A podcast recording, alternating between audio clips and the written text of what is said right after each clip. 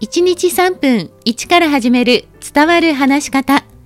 こんにちは。フリーアナウンサー、話し方講師の三島澄江です。番組をお聞きくださりありがとうございます。この番組では、あなたからのご質問やお悩みにお答えします。番組の概要欄、またはエピソードの説明欄にあるメールアドレスにお送りください。お待ちしております。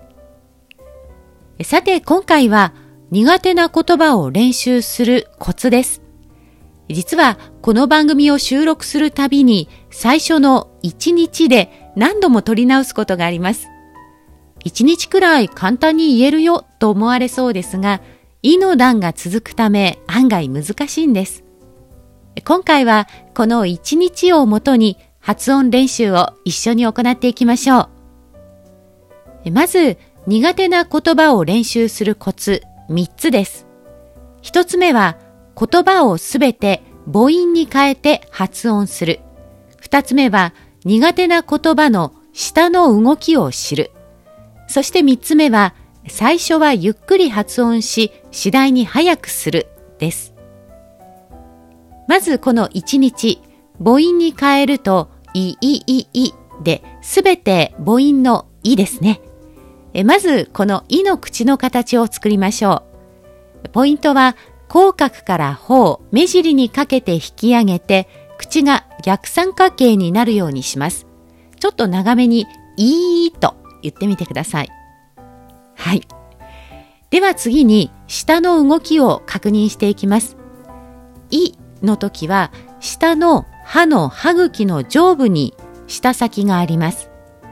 ちは歯と歯の間に舌先があり、ちと発音する際に舌先が勢いよく下に下がります。2は、舌先はちとほぼ同じですが、舌先から少し奥側が、上の歯の歯茎の少し奥側、まあ、膨らみがあるところについていると思います。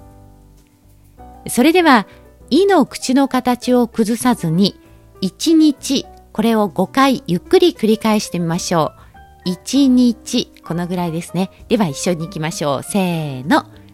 1日、1日、1日、1日、1日。いかがでしょうか？で、この後少しずつスピードを上げていきます。こんな風にやってみましょう。1日、一日、一日、一日、一日、一日、一日、一日。はい、こんな感じです。いかがでしょう？まあ、人それぞれ言いにくいと感じる言葉や苦手な言葉があります。毎日少しずつ練習することで筋肉が鍛えられ発音が明瞭になります。それは人前で話す時の力になりますよ。